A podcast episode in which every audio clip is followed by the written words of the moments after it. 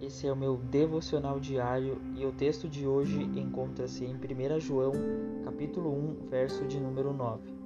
Se confessarmos os nossos pecados, ele é fiel e justo para nos perdoar os pecados e nos purificar de toda a injustiça. A Bíblia ensina claramente que Deus fez provisões para o perdão dos nossos pecados. No entanto, Existem muitas pessoas que têm dificuldade em acreditar que o perdão está disponível para certos pecados e escolhas que fizeram na vida.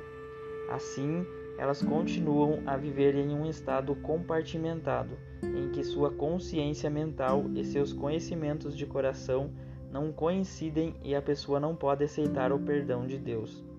Para restaurar a intimidade com nosso Pai é um aspecto muito importante do perdão e talvez seja melhor compreendido na relação entre pai e filho.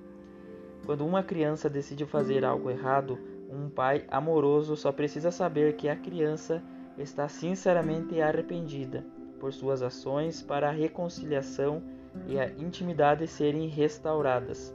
Da mesma maneira, Deus quer que nós assumimos a responsabilidade por nossas ações, admitindo que estávamos errados, mudando nossa atitude e verbalizamos nossa tristeza, a fim de restaurar a intimidade com Ele. No entanto, precisamos entender que, mesmo que há perdão, que também há consequências. A Bíblia nos ensina: o que o homem semeia, isso também colherá. Gálatas 6, 7. Para alguns, pode ser um efeito duradouro sobre a saúde das consequências do abuso de drogas ou do álcool ou pode ser uma doença transmitida sexual que não tem cura, e para outros pode ser algo completamente diferente e muito secreto que está enterrado em sua alma, como tendo tido um aborto do qual nunca ninguém soube. Em qualquer caso, é tentador para a pessoa interpretar consequências duradouras como um sinal de julgamento e rejeição contínua de Deus Embora em muitos casos as pessoas tenham que viver com as consequências de sua desobediência, o nosso amoroso Pai Celestial está sempre pronto para nos perdoar de todas as ofensas. Para demonstrar como nosso Pai Celestial nos quer amar, aceitar e nos perdoar quando nos voltamos para Ele, Jesus contou a parábola do filho que desperdiçou a sua herança e viveu uma vida imoral, e quando ele não tinha mais nada, nem comida para comer, ele decidiu voltar para casa. Seu pai nunca desistiu dele.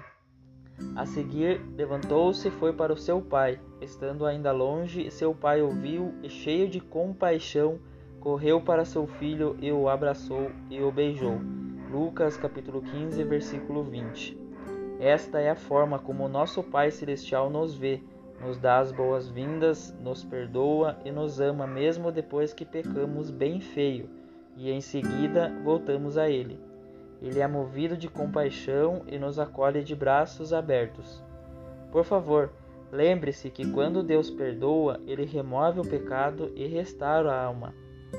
Devemos lembrar que definitivamente vamos experimentar uma transformação e nossa vida verdadeiramente mudará quando nos entregarmos a nossa vida a Jesus Cristo, porque a verdadeira salvação sempre traz transformação.